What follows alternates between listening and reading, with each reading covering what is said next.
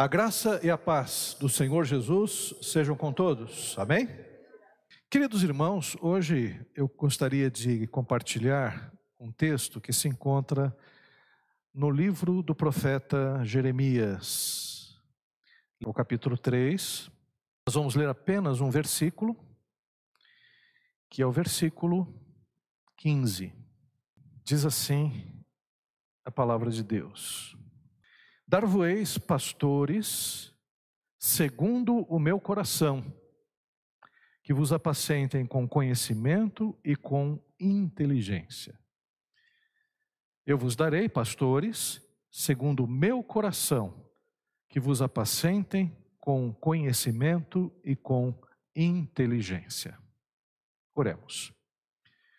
Pai querido, nós queremos te agradecer, Pai, por tudo aquilo que já aconteceu nessa reunião, nesse culto, e pedimos a Ti, Senhor, que Tu estejas agora falando, Pai, à nossa mente, ao nosso coração, de uma forma toda especial, para que possamos, Senhor, aprender a Tua palavra e aplicá-la. Pai amado, nós confessamos que somos muito pequenos, ó Pai, mas confiamos em Ti, na Tua soberania, na Tua graça e na Tua misericórdia. É em nome de Jesus que nós oramos. Amém. Queridos irmãos e irmãs, a Igreja de Cristo é a instituição mais importante da face da terra, não tenham dúvida disso. Porque, até pelos efeitos que a igreja produz na vida do indivíduo através da mensagem do Evangelho, isso já demonstra a sua importância. Então, por exemplo, nós temos a família, que é muito importante, porque a família foi constituída justamente para que homem e mulher se complementassem, cuidassem da sua prole, também dos seus filhos, e pudessem ser a base da sociedade. Uh, existe também a política, né, o governo, o Estado, que também é uma instituição eh, também constituída por Deus. Foi Deus que estabeleceu o Estado. E também Ele mesmo nos orienta em Romanos capítulo 13 que nós oremos pelos nossos governantes para que haja paz. Então é muito importante que a gente ore pelo nosso país, ore pelos nossos governantes em todos os níveis, seja presidente, governador, prefeito, eh, seja do judiciário, do executivo, do legislativo, porque o contrário da paz a gente está vendo na Ucrânia e está vendo na Rússia. O que é um período de guerra. Ou até mesmo, né, pensando na paz na igreja, nós vemos alguns governos e alguns países que perseguem aos cristãos e a igreja de Cristo. Então é muito importante que nós oremos e, claro, nós que vivemos num país democrático, que possamos votar também com sabedoria. Outra instituição é a escola, fundamental a escola. Eu sou professor e durante muito tempo dei aula em escola pública, aula em escola particular. Hoje só estou dando aula em seminários. Mas a escola é muito importante. Aliás, as crianças ficam mais tempo na escola do que juntamente com seus pais durante a semana. E, por exemplo, agora no ensino médio, né, vai ter a, o ensino integral em que o pré-adolescente vai ficar uh, o tempo todo, de manhã e à tarde, na escola. Algumas crianças na creche também já ficam durante o período da manhã e o período da tarde. Então, os professores, às vezes, têm mais contato com, os, com os, as crianças do que os próprios pais. E é muito importante a escola, temos que lutar pela escola, os pais têm que participar das reuniões pedagógicas, tem que dar ouvido aos professores, tem que corrigir os seus filhos, porque o professor ele tem uma classe com 40 alunos, com 30 alunos, com 12 alunos, e ele tem que controlar a disciplina e precisa que os pais possam auxiliar nesse fator. Mas a escola, evidentemente, está para ensinar, ensinar as disciplinas, matemática, química, física, né, e tantas outras disciplinas mas também ensinar práticas às crianças para que elas possam se relacionar com os outros. É, tem um curso no Canadá que eu acho, achei muito interessante, que eles trabalham princípios com as crianças de saúde mental. Uma aula muito interessante para que a criança tenha autoestima, para que a criança possa lidar com outras pessoas, saber lidar com as outras pessoas. Então, escola também ensina isso. Escola, por exemplo, numa creche, ensina práticas de higiene para as crianças e também no uh, ensino fundamental e por aí afora. Né? A, a, é, é muito importante o ensino que se dá na escola também. Então, por isso, nós precisamos das escolas.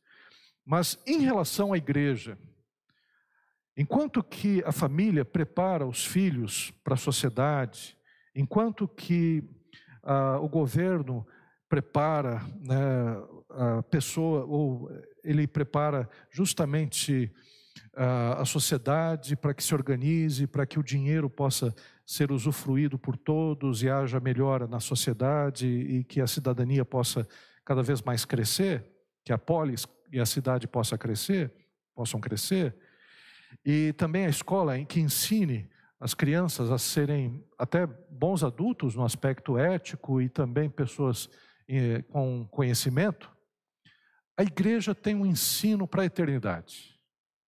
A igreja ensina pessoas para a vida eterna.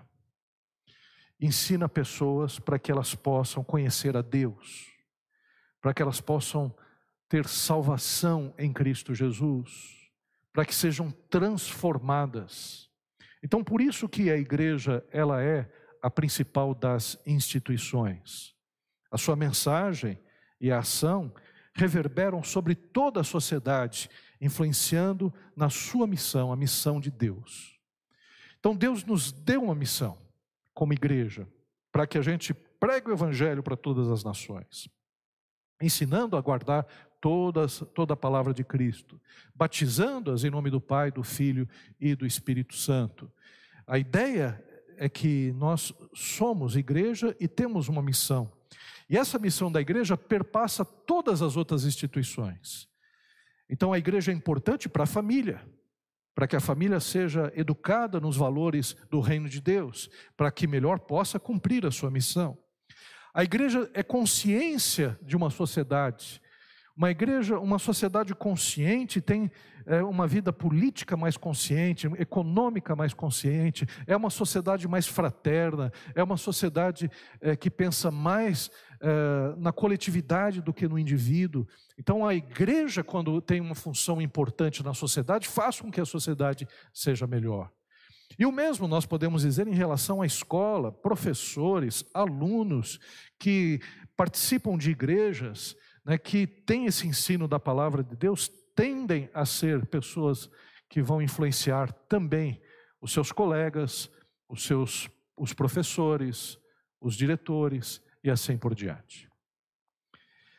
Porém, o que a gente pode ver em nosso país, existe um descrédito em relação às instituições.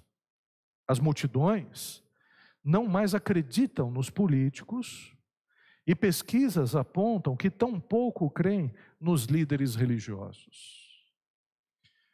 É claro que ainda existe uma crença muito grande na igreja e também nos seus líderes, mas pouco a pouco a gente pode perceber que muitos estão descrendo dos pastores, dos padres, também dos uh, ou líderes de outras religiões, mas especificamente vamos falar sobre a igreja cristã, dos pastores, dos líderes, dos cristãos.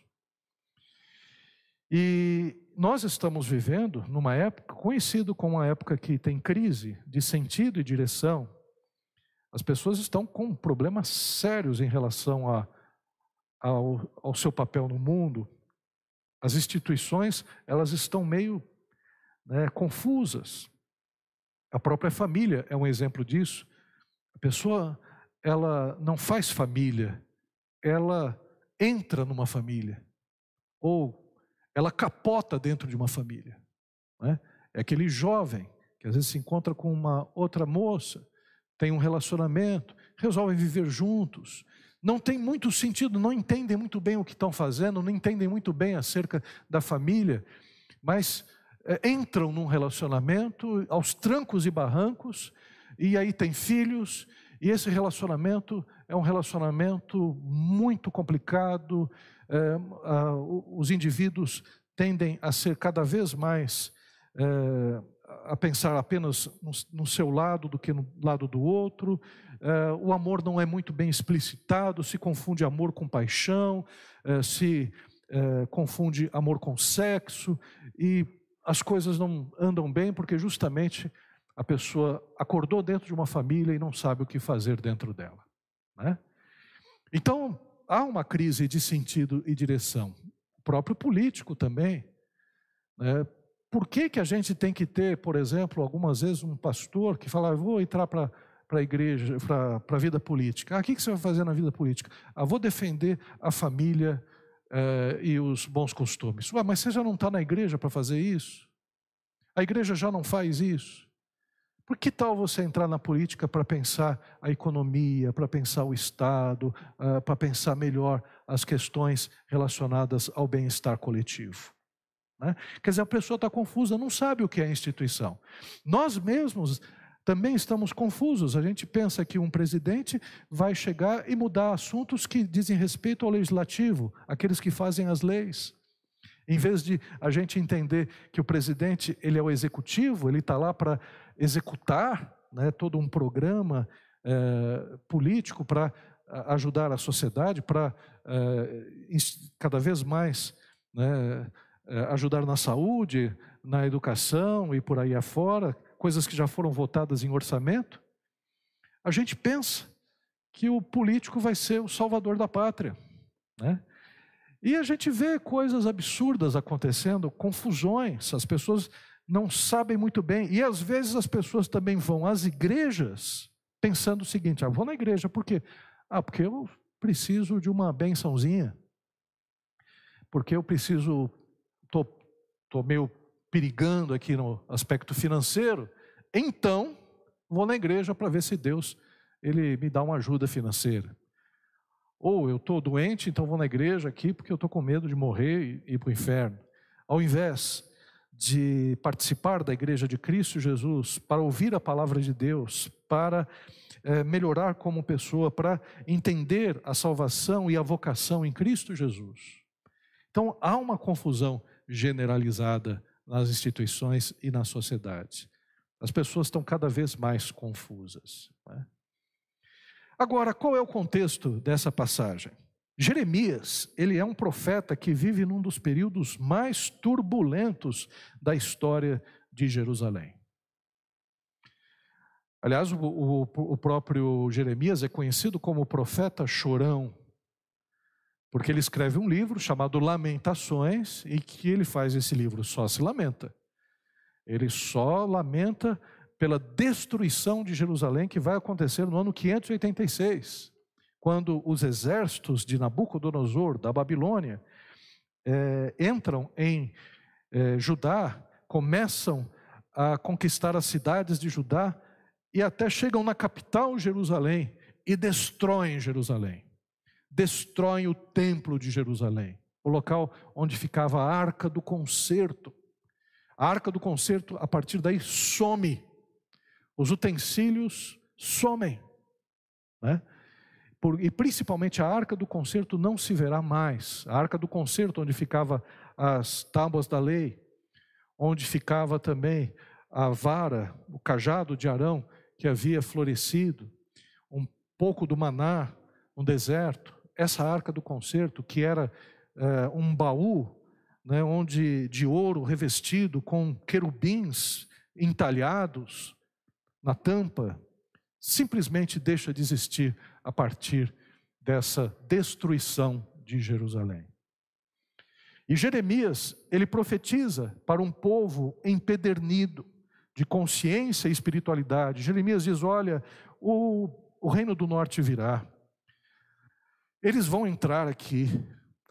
Existe uma idolatria muito grande, o povo não busca mais a Deus, né? os seus governantes é, são idólatras, são corruptos, o povo também está seguindo esses governantes idólatras e corruptos. Haverá juízo sobre a vida da gente.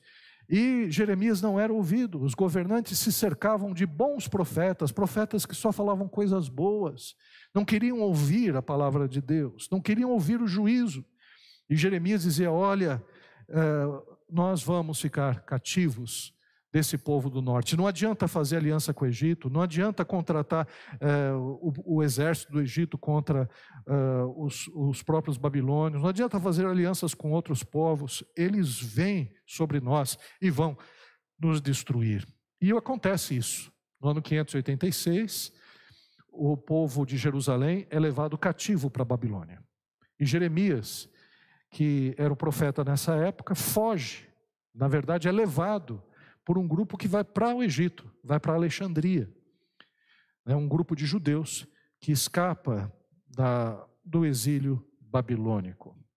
Mas, no entanto, o que a gente vê nessa passagem que nós acabamos de ler, essa passagem que Jeremias diz: Dar-vos-ei pastores segundo o meu coração. A multidão precisa de líderes.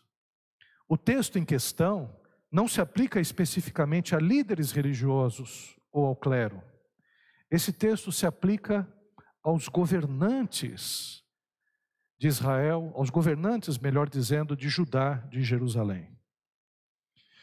Os governantes, eles tinham a função de cuidar do povo, de serem bons governantes. E o que Jeremias está dizendo é que Deus vai suscitar bons governantes e bons pastores. Na verdade, bons líderes. Jeremias, ele diz que o povo necessita de governantes, necessita de gente que possa ir à frente, de gente que possa mostrar o caminho, de líder que tenha seguidores, de pessoas que são exemplo de conduta, são referência na sociedade, pessoas que são exemplares na sua forma de agir e também na sua forma de se conduzir. E na história da humanidade, toda vez que o povo deixou de acreditar em seus líderes, rapidamente o tecido social se rompeu. E é isso que acontece em todas as revoluções. Por que acontecem as revoluções? O povo deixa de acreditar naqueles que estão governando.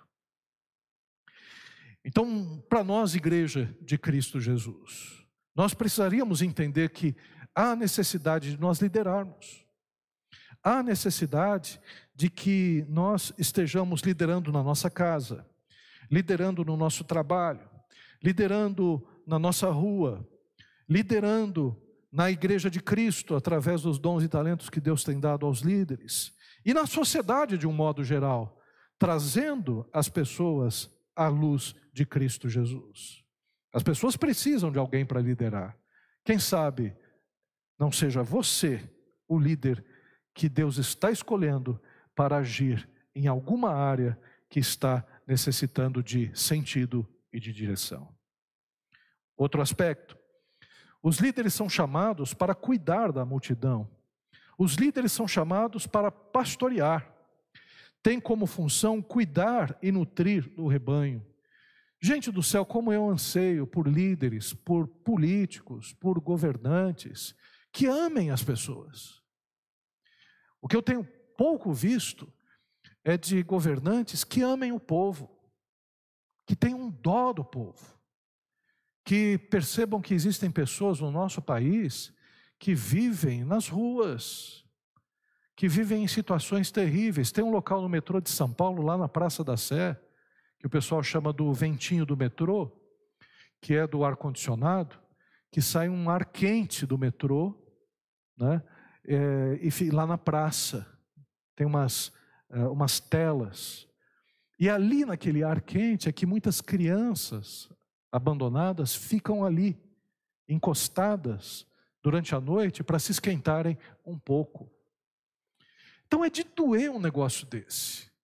Né? Eu não sei quantos dos irmãos foram até a Praça da Sé. Outro dia eu fui levar alguns missionários para visitarem a Catedral da Sé.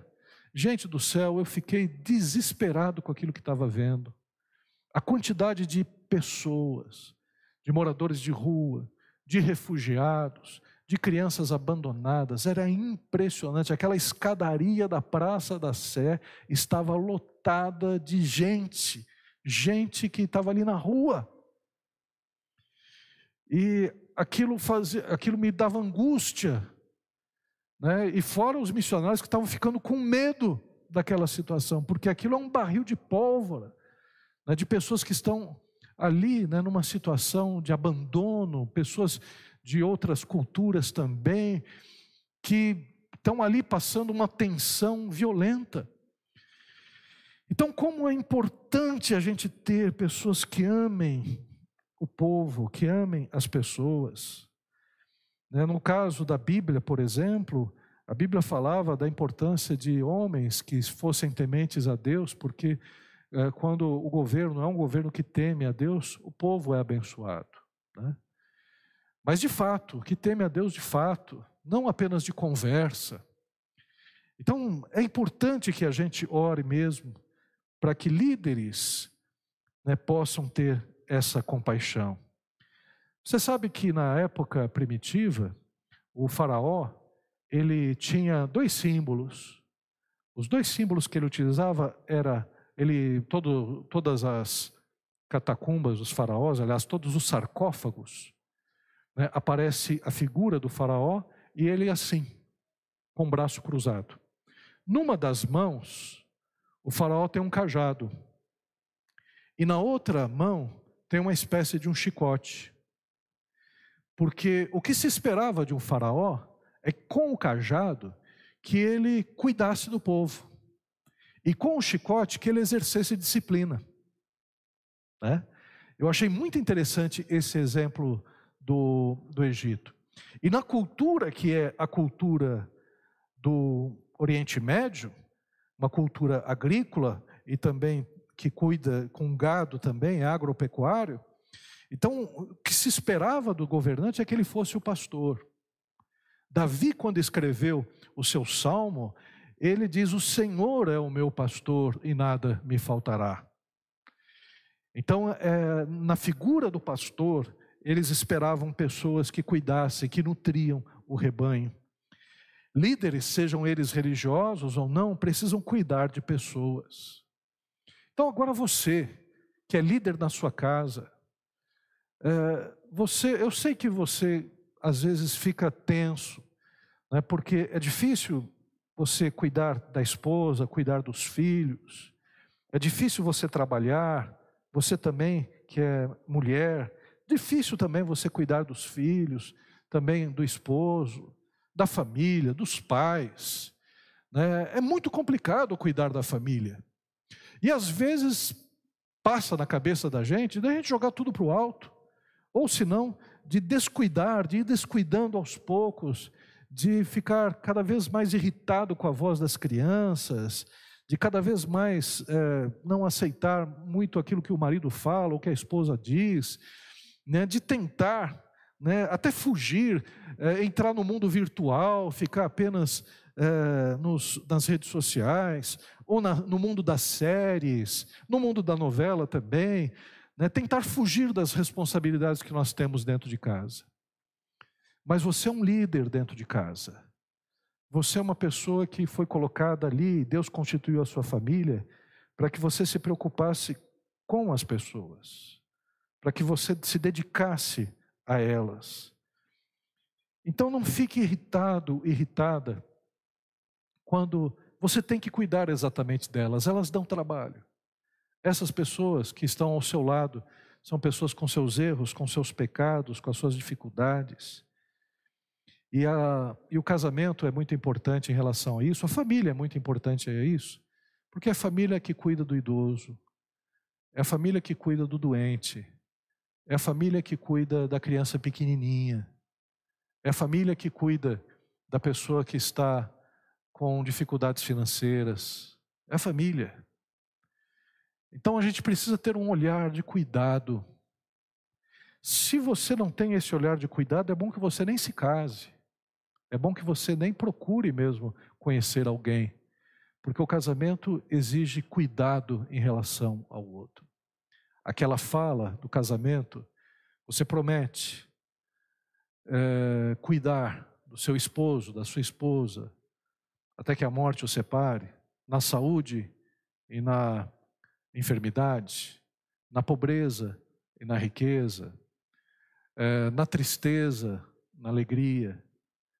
Essa frase não é apenas uma profecia. Tem gente que diz, eu, eu vi um pastor tão bobo, tão bobo nessa questão, tão, tão, é, tão infantil. Ele diz: Não, na hora do casamento eu nem falo isso, porque eu estou profetizando que vai ter tristeza, que vai ter enfermidade, que vai ter é, problemas financeiros. Ora, a vida não tem altos e baixos, a vida não tem problema, você tem que dizer exatamente no casamento que você está lá para tudo que vier. Ora, Abacuque não disse, né, ainda que a figueira não floresça, ainda que não haja é, fruto, no, no, não haja gado na malhada, que é, o fruto da videira minta, todavia eu confiarei no Senhor. Então, no casamento também ocorre isso. E eu gostaria que você olhasse para a escola que você trabalha, para ou que você estuda, na classe que você é um aluno, que você tem uma liderança natural por aquilo que Deus colocou, no trabalho que você está, que você ame pessoas, que você pastoreie pessoas. Quando Jesus Cristo se encontrou com Pedro, e Pedro estava ali, tinha negado Jesus três vezes, e agora Jesus Cristo se encontra com Pedro no mar da Galileia, Jesus faz uma pergunta para Pedro: Pedro, tu me amas? Aí Pedro diz: Senhor, eu te amo. E aí o Senhor Jesus diz: Então apacenta minhas ovelhas. Durante três momentos, Pedro falou: Senhor, eu te amo, tu sabes que eu te amo, Senhor. Tu sabes todas as coisas. E Jesus Cristo, Pedro, apacenta minhas ovelhas. Então, a maior demonstração de amor que nós podemos dar não é a declaração não é dizer que amamos a Deus na hora do louvor. Não é na oração dizer, Senhor, eu te amo. A maior declaração de amor que nós podemos fazer para Deus é quando a gente está cuidando das pessoas. Quando a gente está amando as pessoas. Quando a gente está pastoreando pessoas. O ato de pastorear, claro que tem pastores que têm esse dom. Mas o ato de cuidar, que é o ato de pastorear, é para todos nós. É para todos nós. Outro aspecto que nós vemos: líderes não devem pastorear segundo sua própria vontade. A passagem em questão fala sobre a vontade de Deus, dar-vos-ei pastores segundo o meu coração. Quer dizer, Deus está falando, essas pessoas vão pastorear segundo a minha vontade. Então, o que nós podemos perceber é que a vontade de Deus é norteadora na prática de um líder. O modelo é o Senhor de acordo com os atributos e ações demonstrados em Jesus, a exata expressão de Deus Pai. Você quer saber como é que lidera? Olha para Jesus. Veja como Jesus tinha uma agenda. Qual era a agenda de Jesus? Ensinar os valores do reino de Deus, curar pessoas, expulsar demônios, pregar o evangelho do reino. Então, qual é a tua agenda? Claro, você tem que trabalhar, tem que ter o pão nosso de cada dia, você tem que lutar por ele, mas a tua agenda você tem falar a respeito de Deus, consolar as pessoas, edificar as pessoas, exortar as pessoas, orar pelos enfermos, cuidar das pessoas. Essa é a tua agenda. É a nossa agenda como seres humanos, como líderes, como cristãos. Sobretudo, o líder precisa servir. O que nós estamos pensando acerca da vida? Né, o que nós queremos acerca da vida? Ah, eu quero me desenvolver como pessoa, quero estudar, quero fazer pós-graduação, mestrado, quero ganhar um salário melhor, quero ter um trabalho melhor, quero vender mais, quero ter uma empresa que seja atuante, quero ser um bom profissional. Tudo isso é importante, mas tudo isso não tem valor se não houver o amor e o serviço, que é a expressão do amor. E eu cito o apóstolo Paulo. O apóstolo Paulo, lá em 1 Coríntios 13, ele diz: Olha, é, não adianta você ser um filantropo, quer dizer, vender todos os seus bens e dar para os pobres. Não adianta você ser um grande cientista, ter todo o conhecimento dos céus e da terra. Não adianta você falar a língua dos homens e dos anjos, sendo um poliglota. Não adianta, se não tiver amor. Então é muito importante que tudo que a gente faça esteja carregado de amor, esteja carregado de serviço, porque aquilo que a gente não faz com amor e servindo as pessoas, não vai ter valor nenhum para a nossa vida, nós não vamos usufruir disso, isso não vai ser contado nos nossos galardões nos céus, isso não vai ser tido como uma bênção de Deus na sua vida, muito pelo contrário, você só vai é, angariar uma série de preocupações e não vai cumprir a vontade de Deus. Outro aspecto que nós precisamos ver: líderes precisam buscar conhecimento. Líderes cristãos precisam de profunda formação bíblica, teológica e secular. É importante que nós, em todas as nossas faixas de liderança, busquemos conhecimento. Ora, vai se falar sobre depressão na infância, na juventude, busque conhecimento para você cuidar dos seus filhos e das pessoas que te cercam. Ora, você é uma dona de casa, busque conhecimento para fazer aquilo que é melhor dentro de casa para servir as pessoas. Irmãos, a pessoa mais importante é, que acho que em Jope era uma mulher que fazia roupas para as pessoas, que era Dorcas. Quando Dorcas morreu, né, e o apóstolo, uh, acho que foi Pedro mesmo, né, que orou por ela, e Dorcas acabou morrendo, as pessoas disseram, foram até ele dizendo: olha, os tecidos, as roupas que ela fazia. A mulher hoje em dia seria uma costureira, mas uma costureira que servia as pessoas, que na sua morte fez falta para a igreja. E foi lá o apóstolo, orou por ela, ela ressuscitou, porque ela tinha uma função muito importante na igreja, as pessoas necessitavam dela. Não era uma líder em outra área, mas ela cuidava dessa área, que a gente poderia dizer que é uma área de ação social. Então é importante que a gente busque conhecimento, que busque saber cada vez mais para servir. Os tempos são trabalhosos, as informações são desencontradas e as perspectivas são sombrias. Eu eu conheço algumas pessoas que fizeram um trabalho excelente em várias áreas, porque elas tinham conhecimento, buscaram entender. Por exemplo, se a tua vocação é uma vocação política, faça cursos de formação, formação econômica para saber como lidar com a coisa pública, né? cursos para saber como é que funciona todas as instituições para você poder chegar lá e servir. Porque eu não quero, eu, eu vou, agora é época de eleição, vai chegar candidato aqui, vai chegar pastor aqui, vai dizer, pastor Maurício, eu posso subir no púlpito aí, você me apresenta, ora por mim, para que as pessoas possam né, votar em mim. Né? A primeira pergunta que eu vou fazer é: o que, que você vai fazer lá? Ah, pastor, eu vou defender a igreja. então, Deus te abençoe. A igreja não precisa de defesa. Jesus Cristo morreu por ela. Jesus Cristo é o Senhor da igreja. Né? Ou se um político chegar e dizer aqui, o que, que a gente pode fazer pela igreja? Não, está errado. Você não precisa fazer nada pela igreja. Nós é que podemos servir e ajudar o poder público. A gente não precisa do poder público, a gente não precisa da política. A gente precisa de Deus. É Deus que vai é, realizar a sua obra através da igreja. Isso já está profetizado e por aí afora. Então procure conhecimento. Seja uma pessoa centrada. Eu conheço políticos excelentes, pessoas que é, têm áreas de atuação.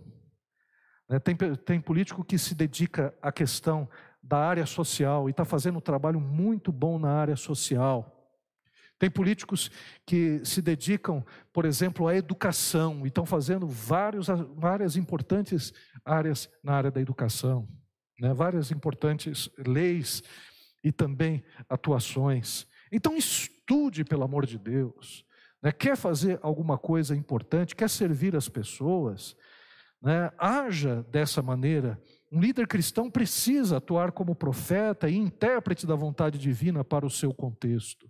E para isso é necessário estudo, formação. A igreja é um local de formação, escola bíblica é um local de formação, seminário é local de formação. Né? Existem vários aspectos que a gente pode cada vez mais conhecer e conhecer as escrituras sagradas, para que no nosso trabalho, na nossa, no nosso testemunho, nosso testemunho seja cada vez mais consistente e abençoador. Outro aspecto, líderes precisam de sabedoria. Olha o que diz: apacentem com conhecimento e com inteligência. Tempos incomuns exigem ações estratégicas e diferenciadas na condução do povo. A igreja, mais do que em outras épocas, precisa demonstrar o porquê da sua existência. O mundo muda, não se evangeliza como se evangelizava na igreja primitiva, não se evangeliza como se evangelizava nos anos 60. Hoje os tempos são diferentes. A mensagem continua a mesma, mas a forma de transmitir, hoje, por exemplo, nós estamos transmitindo via internet. Existem instrumentos, existem jeitos que nós podemos utilizar para pregar o Evangelho de Cristo Jesus. E também existem jeito de você ser um pai de família, um jeito melhor para você ser um pai de família, uma mãe, é, uma mãe de família, é, um filho, é, também ser um funcionário. Ora, você que é um funcionário, você pode chegar e melhorar muito a atuação daquilo que você faz. Você pode aperfeiçoar. Eu vi essa semana um, rapaz que estava oferecendo um curso para professores de história na internet.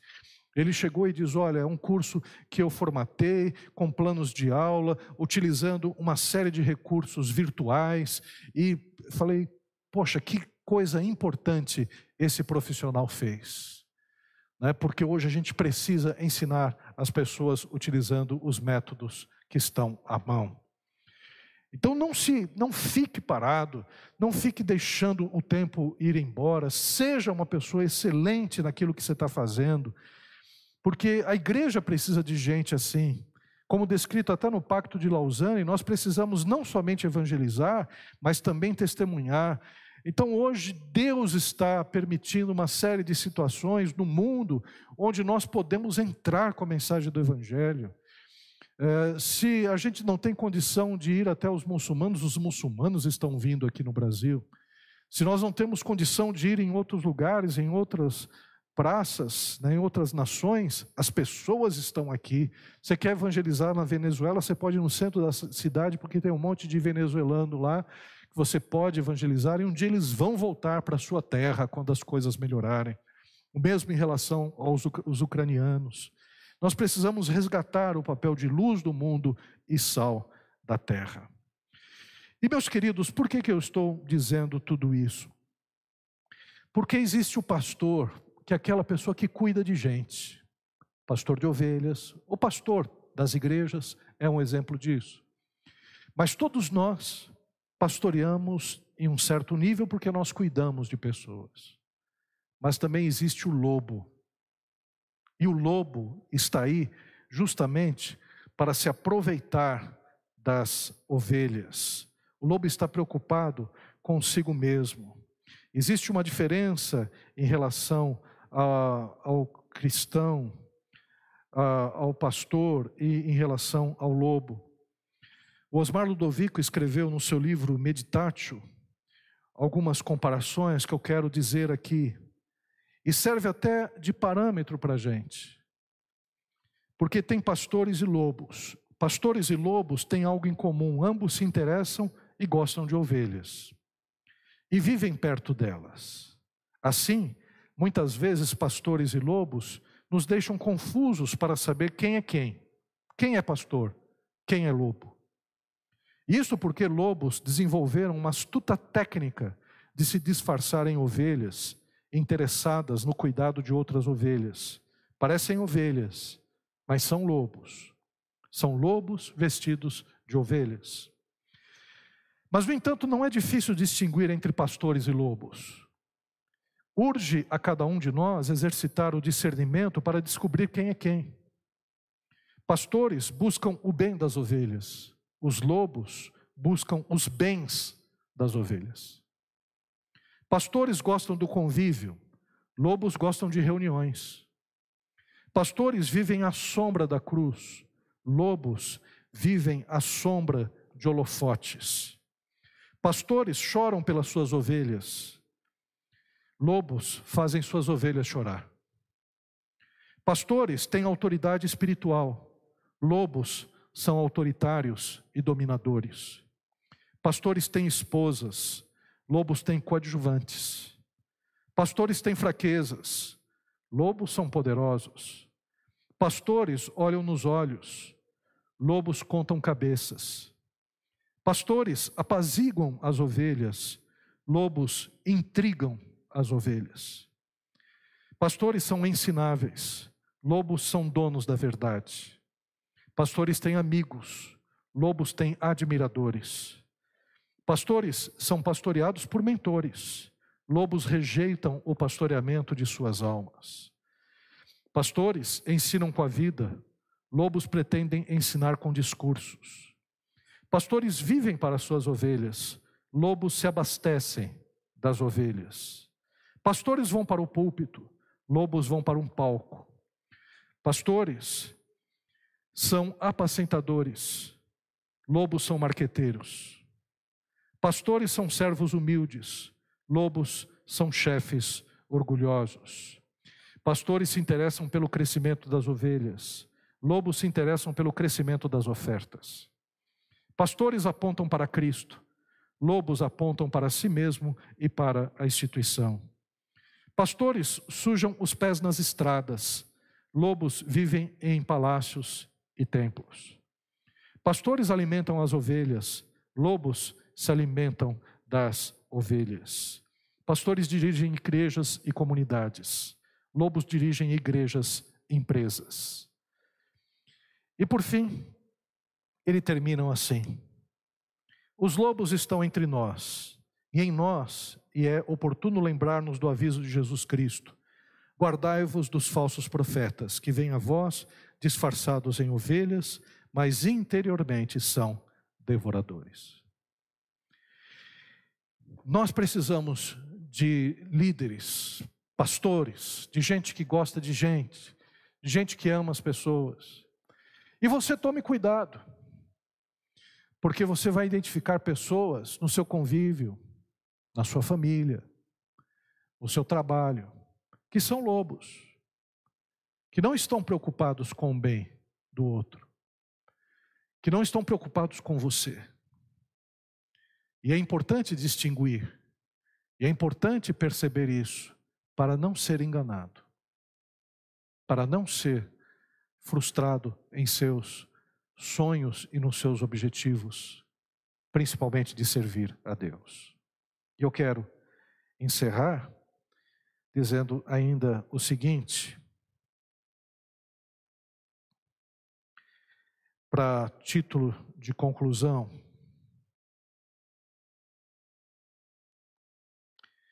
que saibamos viver em nosso tempo com graça e serviço. Que voltemos para o evangelho puro e simples, que tem poder de resgatar o homem dos seus pecados. Que nossas ações ecoem como frutos da misericórdia da graça divina. E que nós sejamos pastores segundo o coração de Deus. Que a gente possa olhar com discernimento para tudo que está acontecendo ao nosso redor. Discernir a respeito dos falsos pastores, mas, sobretudo, que a gente cuide de gente, que a gente ame as pessoas que a gente tenha carinho pelas pessoas, que a gente suporte o cuidado das pessoas que não é fácil. Eu não sei o que Deus tem para cada um de nós. Eu mal sei o que Deus tem para mim. Eu procuro ser honesto naquilo que eu conheço, vou conhecendo a respeito da minha vocação e ser fiel a ela. Não sei o que Deus tem mais para frente. Mas não sei o que Deus tem para você. Mas é possível que Deus tenha para você um cuidado especial de um grupo, seja da família ou das pessoas. Então faça isso com cuidado, faça isso com amor. Vamos orar. Vamos orar por esse país, vamos orar pelas nossas lideranças, Vamos orar pelos pastores, pelas igrejas, pelo nosso, pela nossa influência que nós temos. Né? Você tem um, um grau de influência, de liderança, todos nós somos lideran lideranças, líderes e liderados, todos nós. Em algum local nós obedecemos alguém, em algum nível, e também nós lideramos alguém. Então, que Deus utilize você de uma forma toda especial para exercer essa liderança em Cristo Jesus. Pai querido, aqui estamos, Senhor, e confessamos, ó Pai, as nossas dificuldades, as nossas, ó Pai, os nossos erros, Senhor, e as nossa, a nossa falta de visão também, muitas vezes, Pai. Senhor, perdoa-nos porque às vezes nós não nos reconhecemos, não entendemos qual é a nossa vocação, Senhor, não entendemos, Senhor, porque as coisas estão acontecendo, Pai, e não agimos de acordo com a tua vontade. Mas, Pai, levanta pastores, líderes, ó Pai, que hajam segundo o seu coração, Senhor, que pastoreiem com inteligência, com conhecimento, Senhor, para louvor da Sua glória. E, Pai amado, nós pedimos que nós sejamos esses líderes, homens e mulheres, ó Pai, que hajam segundo o seu coração, Senhor, que busquem, Senhor, cada vez mais o conhecimento, principalmente das tuas escrituras, e que também, Senhor, hajam com sabedoria, com graça, Senhor, nesse período difícil, Pai, que nós estamos vivendo. Por isso eu quero te pedir agora, Senhor, pela profissão de cada um, Senhor, pelo trabalho, Senhor, pelos seus estudos, ó Pai, pela sua casa, pela sua família, Senhor. Nós oramos pela vida de cada um aqui representado, Senhor, de cada família aqui representada, Senhor, e que haja, Senhor, uma mudança, uma transformação a partir de cada um de nós. Faz isso, Senhor, que a nossa palavra seja uma palavra boa, uma palavra temperada, Senhor, que seja, Senhor, como maçãs de ouro, Senhor, e bacias de prata, Senhor, que essa nossa que essa nossa palavra, Senhor, seja uma palavra, Senhor, certeira, seja uma palavra que edifique os corações, que console, Senhor, que exorte, e assim, Senhor, possamos realizar a tua vontade, Senhor, aqui na terra. Faz isso, Pai. Sabemos, Senhor, que não é fácil, sabemos que cada um de nós tem os seus desafios, os seus problemas, ó Pai. Cada um de nós sofre também, Senhor, fraquezas, mas, Pai, nós cremos que Tu és aquele que nos fortalece, Tu és aquele, Senhor, que nos dá condições para ir em frente. É o que nós oramos, é o que nós te agradecemos, em nome de Jesus. Amém. Que a graça do nosso Senhor Jesus, o amor de Deus, nosso Pai, e as santas consolações do Espírito Santo sejam com todos nós e com todo o povo de Deus, agora e sempre. Amém. Deus te abençoe.